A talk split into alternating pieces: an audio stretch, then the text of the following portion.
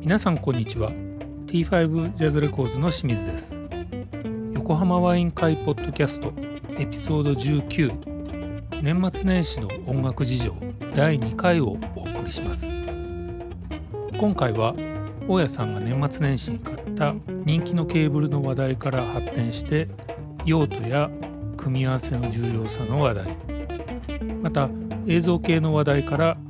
海外で有線のイヤホンやヘッドフォンの人気が高まっていますよなんていう話題までさらには本エピソードからスタートしたこのポッドキャストに連動した斉藤さん大家さんそして清水3人セレクトのプレイリストも公開中です Twitter アカウントアットマーク T5Jazz アンダーバーインクを覗いてみてくださいではワイン片手に最後までごゆっくりお楽しみください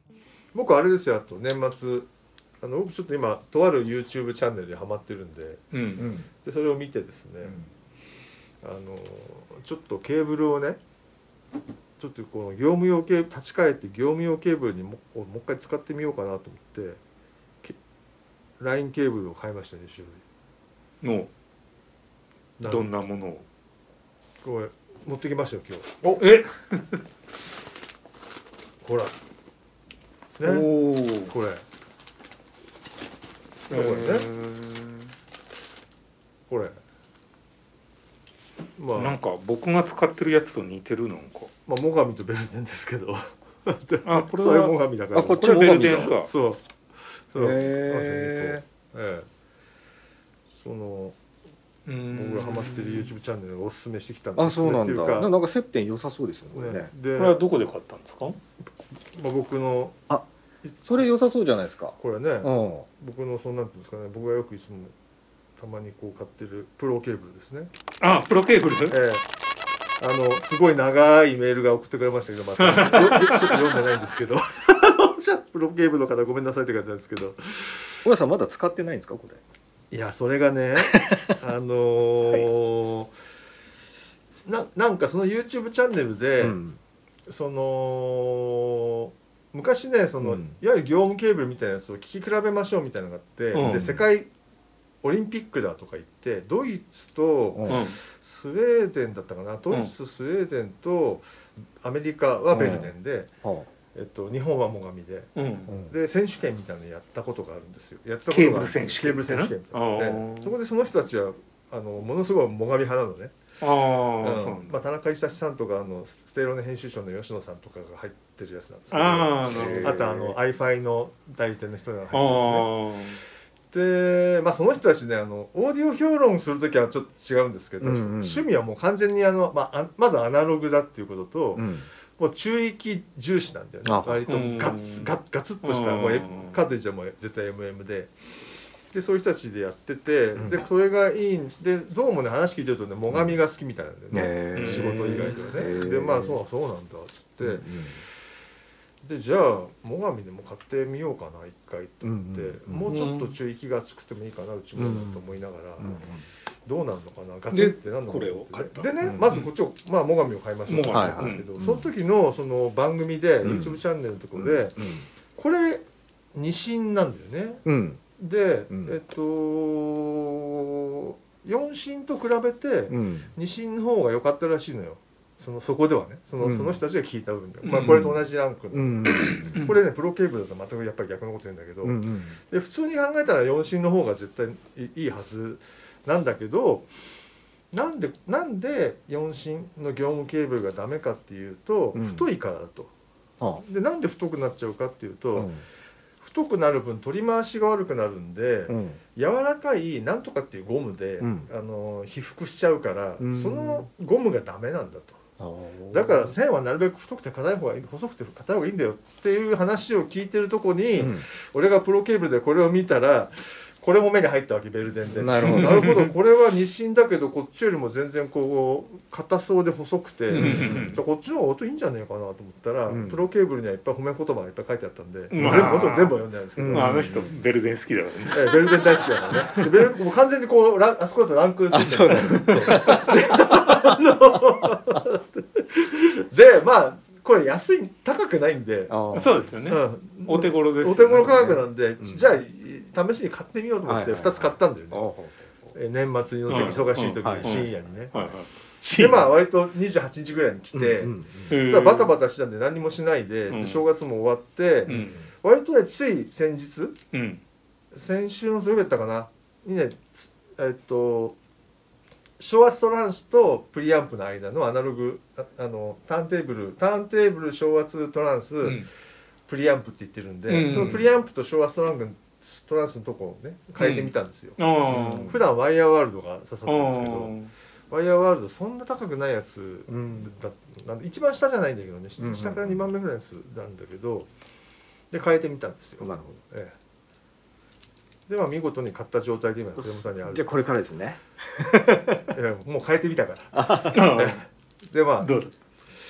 興味があるんだったらお使いいただこうかなと思って、まあ、僕はいらない。いらないそ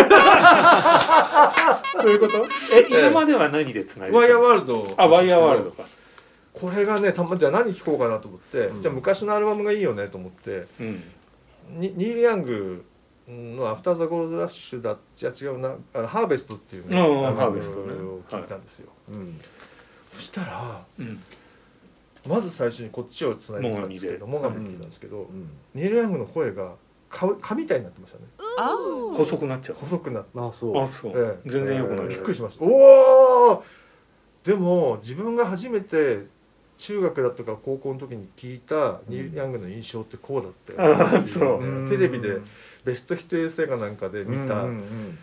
うんは評判と違ってこの人なんだ ろうなんか細いなよみたいな。なんかよくわかんねえなみたいな感じの印象がその時蘇ってきたんですけあどーあそうかと思って、うんで、まあ、次こっちベルデベン。ルデン行ってみたんですよ、ううんんこっちは確かにねははちょっとハイファイなんだけど、うん印象はほとんど一緒、あんま変わんないそうもうね声はねヘロヘロであで弦は全く倍音がなく、あーへえまあ、複数の人が弾いてるんであろうけれどもうんソロみたいになってるのね おー印象ですけどうんおーでうわーと思ってそうなんだもっと戻してで新しいやつを聴いてみたんですよあーの最最近の近のアルバムを、うんえっと、それは何を聴いたかっていうとブルース・スリングスティーンの1個前のやつがうんちょっとカントリータッチなんだけど、うんうんうん割と弦が入って管が入っていろんなものが入ってるわけ、うんうんでそれを聞いたんだけど、うんそうすると全くダメなのねやっぱりあダメなの。管も弦ももう、うすごい細い音になっちゃうわけですよ、うんなるうんでちでまあレンジは狭いんだけどぜ全てが細くなっちゃうんで、えーあそういうことか。でダメだと思ってレンジが狭いんです。そうでもう一回つもう一回いやでももしかしたらもう一回と思ってもう一回ニューリアングから戻って、んニューリアングだったか違うもんだったか忘れちゃったんです戻ってもう一回両方つないで聞いてみたんですけど、うんやっぱりねダメ歌は細くなるし、うんいいこと一つもないような気がしたんだけど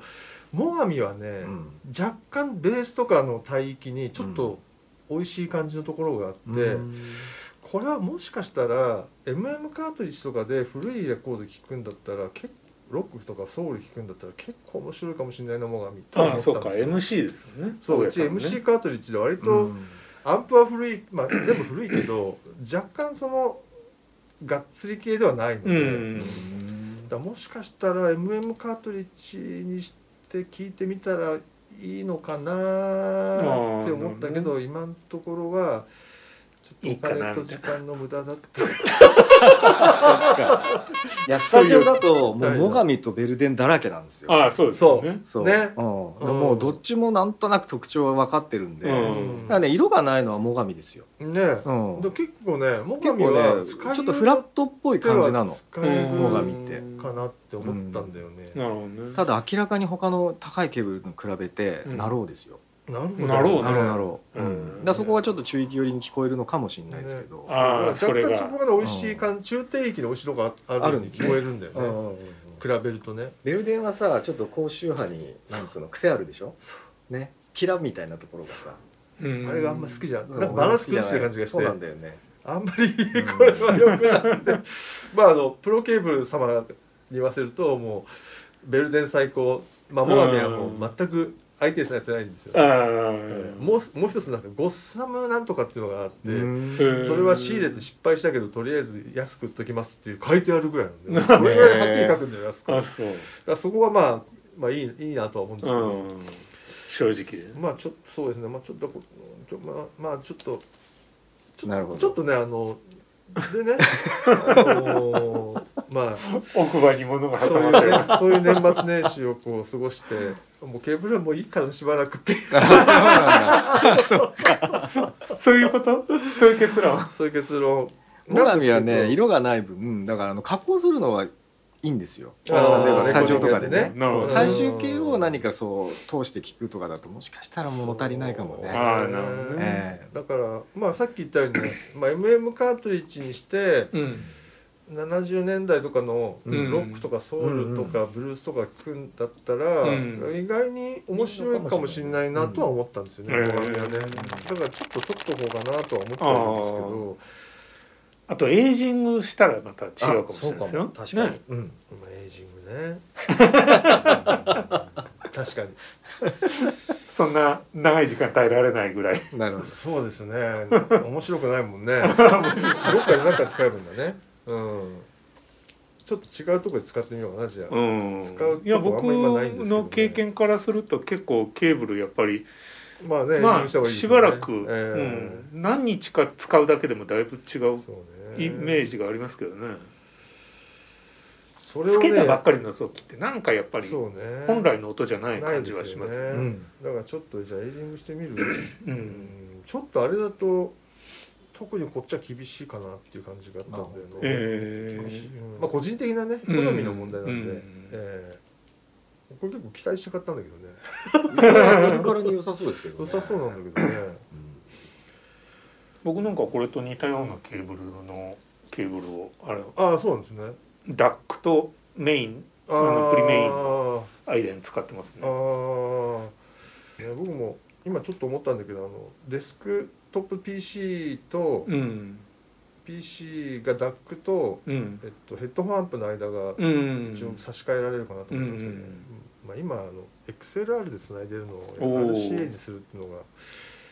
せっかくなのになっていう気確かがにしないでもないけど確かにそれはね RCA ケーブルが余ってるからそれしてるだけなんですけあど、ーね、余ってたんでねあ前ーはちょっとメインシステムで使ってたんですけど、あ今ーはね使わなくなったらまあ使えいろいなくなっろたんで実験するとまた新たな発見があるかもしれないそうです ねです乗り気じゃない乗そうり気じですゃないねうんいやでもねちょっと MM カートリッジを導入してちょっとモナミを使ってみたいなっていう気はあるんですけどうね、んただ最近の音楽には向かないかなっていう気が若干したけどあのあーなるほどあのー聞いた感じはねうんなるほどねうん僕の使ってるねあの手話の V15 のあタイプなんだっけ V15 タイプ 5V っていうのあ XMR って本当に一番最後のやつ、はい手話のはいはいあれはね割とこう MM なんだけどちょっと MC っぽいああそうなんですす、ごね、く MC っぽい他他の MM とも全然違うんですようああその中間ぐらいのそう感じで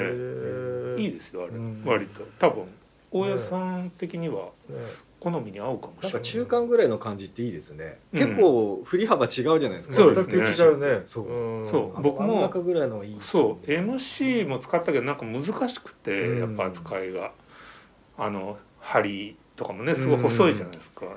それに比べると MM ってね、うん扱いやすいけど、うんなんかいまいちこうレンジが狭い気がして、そうですねあんまり好きじゃなくて、はいはいはいはいでなんか V15 はすごいねその両方いいとこあそうなんだ取りな感じがしてそれがそうね MM カートリッジも今まで全てか買ってエイジングっていう話もないぐらいなタイミングで売ってるからね そうなんだもう即決 やめたってもうほぼ未使用で売らなきゃってそうなんだまあかそれ買う人にとってはいいですねうんだからね未使用でもこれでちょっとまた挑戦してみようかなみたいなすよねうん、MM は安いんだよね、うんそうですカねートリッジ自体がねあそうの、ですねまあ、高いのもありますけど、うんまあちょっと挑戦しやすいんでそのうちうんやってみたいかなうんまあ、できればあの前ちょっと話してみたいね清水さんにはダブルアームでやってみたいんですけどあダブルアームそうだよダブルアームでやってつなぐのが面倒くい さいっていうでもあのこれをこうねあのカートリッジのね線を入れるのはもうとにかく嫌なんであああー確かにすっごい細いんですようちそうですねんだからもう切れたらどうしようと思っちゃうんであれはちょっと触りたくないですよねそうなんですよねあまりにこうも細かい作業だからうんそうなんですよ、いやーもう僕年末年始あのビートルズの映画見たかった「レッド・イット・ビー」見たかったんであすけど俺はその音楽事情としてはそれを見見あ見た始めたというあー見始めたいい見始ねめえたというあれそんな長いんですか三部作だよね2時間で6話あるんだっけ、六うん、話あんのかなこの間のね新年会で盛り上が2かけ6ってことそうそうそうそうなんですよ12時間あるのすごでいねそれが3部構成なんださ、うん、どれぐらい見たら結局まだあい進んでなあい一のね、うん半分くらいまで先ほどの長いまだまだです私まだ追いつけるなとか言って面白いですよ、ねうん、もうえあんなだったのっていうねっていうねちょっとネタバレになるんであんま言えないですけど、ね、ああでも僕の周りの人もよく書いてるな、えうんなんかね、うんすごいこう仲悪かったはずなのにセッション始めると結構仲いいんだなみたいなそうなんですよ、ねうんそうそうそうみんな純粋に音楽好きだったってこ音と楽なんです好きなかんねですよねもうもうずーっとセッションしてる感じですねあれねあへーー飽きるまでやってるみたいなああへー本当いいねでもねすごいいいですねそれねへあとー映像が綺麗ですねねそれあ言ってたもんねあの一緒にいた人もねそうそうそう、それはデジタあルれなんですかねうん、そうデジタルリマスターじゃない、うんすごいね大変ですよねでもフィルムでしょあの頃のって当然、うん、あの一コマ一コカマメラやもるん映ってでますしかたねねあれねどどうなんでしょうってことじゃないですか、まあそうでしょうねうでもうあのへやってくれんじゃないですでかもその変機械換がするからうん変換してからやるんじゃないのいやそれにしてもうん一コマずつやるんでしょきっと一枚ずつだそういう感覚じゃないと思いますよビビデもオうになバっッちゃももううバビッデオになっちゃ処って理る的からにザーってやっちゃうんですかね、うん同じようにううんーんだって1フレーム24ですもんそうねですね1秒間に24枚うんの絵うをん僕一枚一枚手作業やんのかと思って昔はねでも昔はそうだけうどね今はもうデジタルに変換してからの話なんでちょっと前のだって 4K っうんてやっぱりそうやって現像するっつってましたよ、あそうソニなーんのだ人がへーあのアクアピットで、はあはあはあの 4K で撮って、ええコットンクラブのあやはいつを、はいはいえ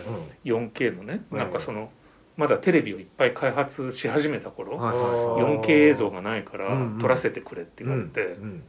どうぞって言って撮ったんだけど、うん映像見せてくれるっていうのができたら見せてくれるまで半年ぐらい すすごいっすね一コマずつ全部現像するって言ってたのあへーそれすごい途方もないいやだからあの頃はそういう 4K のうんそういう映像ソフト自体がまだなかったから、うん、 HD がせいぜいだったうの、ん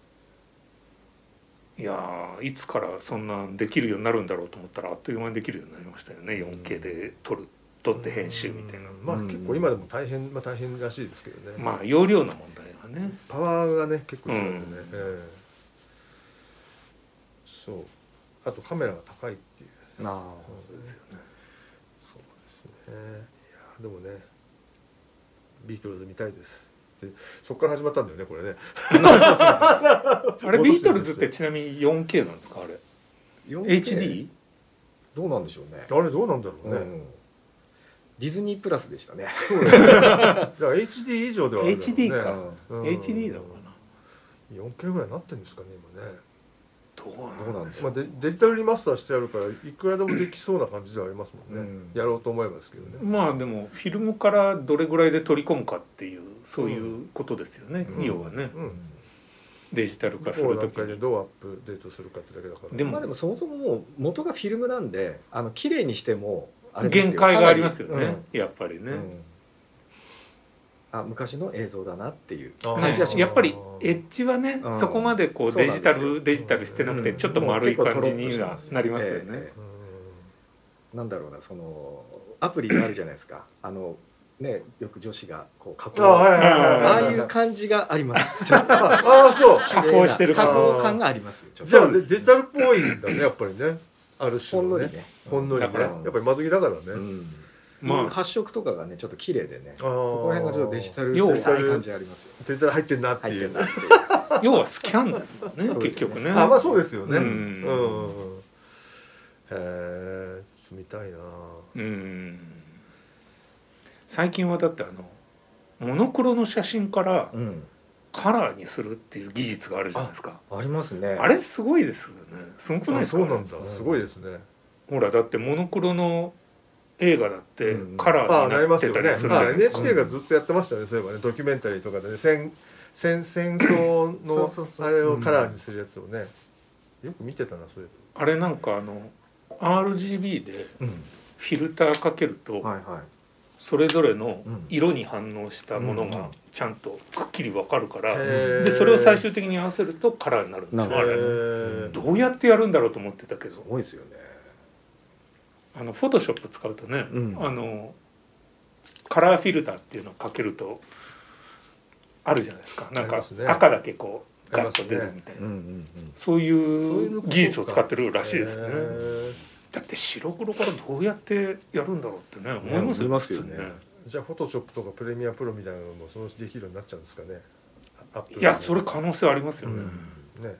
アドビすごいなファイナルファイナルカットプロと か果もてしねなくすごいすごいね。あのまあすごいです ね昔のモノクロ写真をねそのカラー化するって本当すごいなと思うんだよなそうですよねなんかあと感感動ありますよね。なんか色がつくと。あ簡単あります全簡然単ある簡単あるうん違うっていう。全然違いますよ、うんなんかリアリティがまた出出ますようね。ん、昔のものだね今になっちゃうわけじゃないんだけどリアきちんとリアリティが出てきて、うんだってなんか前感情が入ってたりする昔そのうそう江戸時代のうん日本の写真を撮った外国人の人うんうんうんの写真うがんうん当然モノクロなんだけどそれがカラーになっててそうへ江戸時代をカラーで見られるってすごいなってちすょっごいとでーすそれはすごいですね感感動動ししますね 感動しましもっと前も見たいねとか言ってたでも写真って発明っていつなんでしたっけそれ江戸時代1800代とオランダから入ってき1800たん年だ代ぐらい日本はでもあれですよねきっとオランダから江戸時代が入ってきてんだよねきっなんかその辺が限界なんですよね、きとっうとんね、戦国時代のもうそれより前はもう絵しか ないあまあそうかじゃあかじゃあカラーですね逆にから。確かに逆にカラー そう逆かに カラーですねそうですねそういえばうんそうだ、えー、楽しいあーそっかあれはそうでしょうね1800年ぐらいなの昔の音楽もねなんかそうやってレストアされると楽しいかもしれないですよあーねまあ、一応リマスタリングはそういうことなんじゃない のリリミックスとかリミックスとかうんリミックスとかね、うんだいぶ昔のもムキッとしますからね。ねびっくりしまパすワフルになって。パワフルでもう表現が変わっちゃってるっていう噂もあいやるでもちょっと思ったのは最近のねその立体音響的なものって、うんそのモノクロをカラーにするみたいなちょ ちょっとそういう意図があるのかななんていうのはね、まあそうですね。なんかちょっとうん思ったりもしたんですよね、うん相変わらずでもね立体音響ってあんまり あまりいいですね。ちょっとまた今消えそうになってますよねなんか話題かうら、あんなかなか難しいですよねやっぱりね環境的にねアップルミュージックも出た頃は話題になったけど最近もうあまり聞かないですよね聞かないですね。立体オーディオってね、うん聞かないでしょう ね僕も全くちょっとハイレゾも聞かなくなりそうでちょっとどどうなんだろうっていう感じア Apple Music の配 列どうなんをですよね。でもあれですよねその増えてんのかいわゆなるデフォルトが配列ってことなんでしょそう違うのいやそうでしょ Apple Music とかそうでしょ、うんまあアマゾンもそうだけど、うんあっという間に一般化したけど誰も気がつかないってことかもしれないですけどねうーんうーん必要なかったかいやいやいやハイレゾは必要あるんじゃないですかやっぱりアナログ的なねこの音の広がりというか、うーんまあレンジの広さというそうか、ただですよ音の厚たみとだかですようんまあこれは僕の周りだけだと思いますけども、うん僕の周りで例えば、まあ、あの Apple Music がハイレゾになって音良くなってすげえ良かったって言ってる人がうん、一人もいないような気がするんだけ どまあ僕も入ってますそれ。入ってますうんあのただねそのアップル製品で固めてると、うんハイレゾの音源はないハのイレゾじゃないでですそうなんですよわかんないんでちゃだんからとハイレゾといえば聞けないから、ねないか聞けら何のためにやったのかが、うん、いまいち今ももちろんえ映画映画とか映像のためにやってるのはもうまあ分かってるとして、うん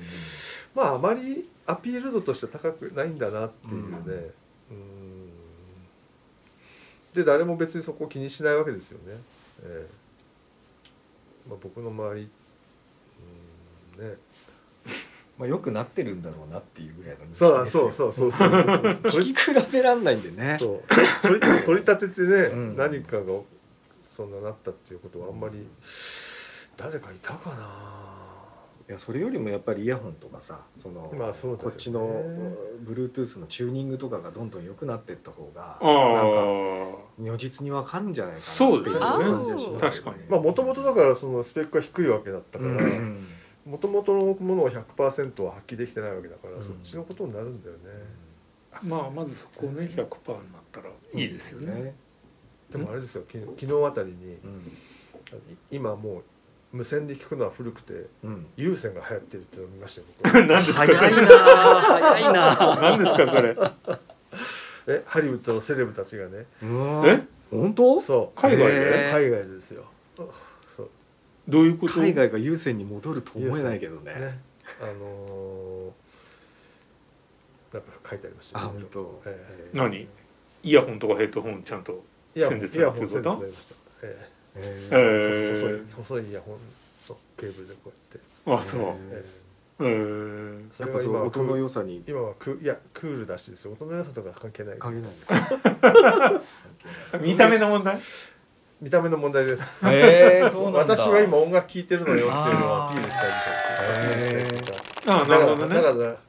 だから話しかけても聞こえませんよとか。なるほ要どするねに。入ってると分かんない時あるじゃあなないるほどうん確かに。うん、で一人の世界に入ってるのにはあはあはなんかこう気軽に話しかけられても、うんまあ、向こうにも答えられないしみたいなのもあるんで、あえてそれを見せるんだああというスタイルが今流な行っるほてきていどる。というニュースを見ましたね。じゃあ横浜ワイン会から日本でも流行らせましたよ。それ優先優先。優先有線ヘッドホン有線イヤホ有ン線ヘッド音ホンねもいいし見た目もかっこいいよみたいな。うん見た目もね見た目かっこいいのかな煩わしいけど。優先はね煩わしいですね煩わしいけど、まあ音は抜群にいいですよね。そうですねそうですねまず電池が綺麗なのがいいねあ 電池。充電いやそもそも電池がいるっていうのもね。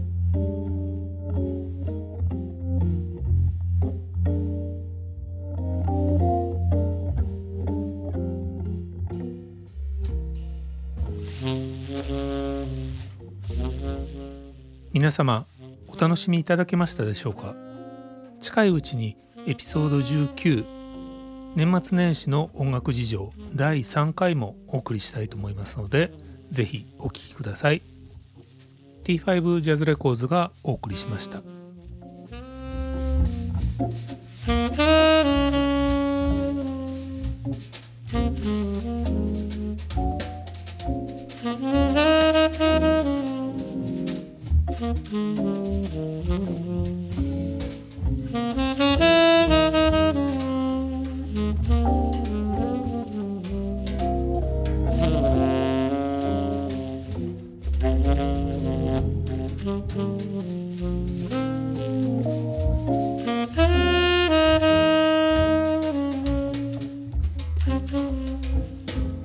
「